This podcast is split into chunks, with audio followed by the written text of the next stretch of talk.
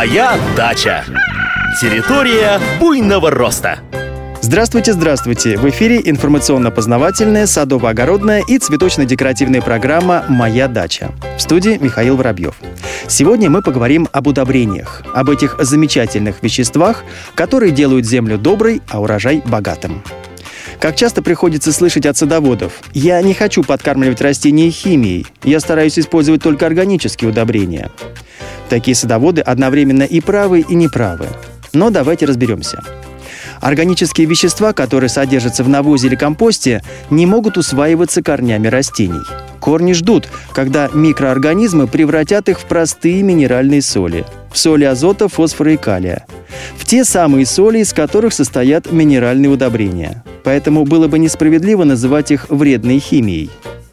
Но, с другой стороны, при разложении органических веществ образуются не только основные питательные соединения азота, фосфора и калия, но еще и масса других – соли бора, цинка, йода, марганца, серы, железа. Они тоже крайне необходимы растениям, хотя и в гораздо меньших количествах. Кроме того, навоз и компост улучшают структуру почвы. Она становится рыхлой, легко проницаемой для воды и воздуха. Поэтому, если вы будете удобрять ваш сад перепревшим навозом и компостом, то растения непременно откликнутся отменным ростом и высокими урожаями.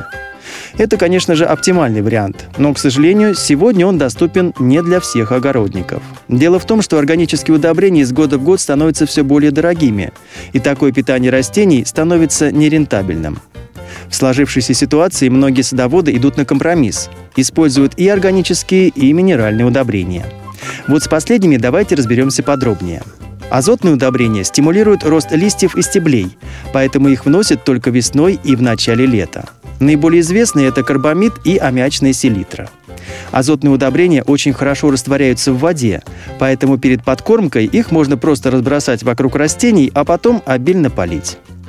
Фосфорные удобрения необходимы для нормального развития корней – Фосфаты плохо растворяются в воде, поэтому их вносят осенью или весной, но непосредственно в ямки при посадке саженцев и рассады.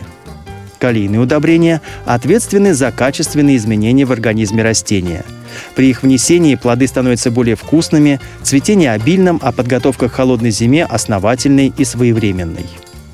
Однако все минеральные удобрения очень концентрированные. В 10 литрах воды обычно нужно растворять не более 1-2 столовых ложек.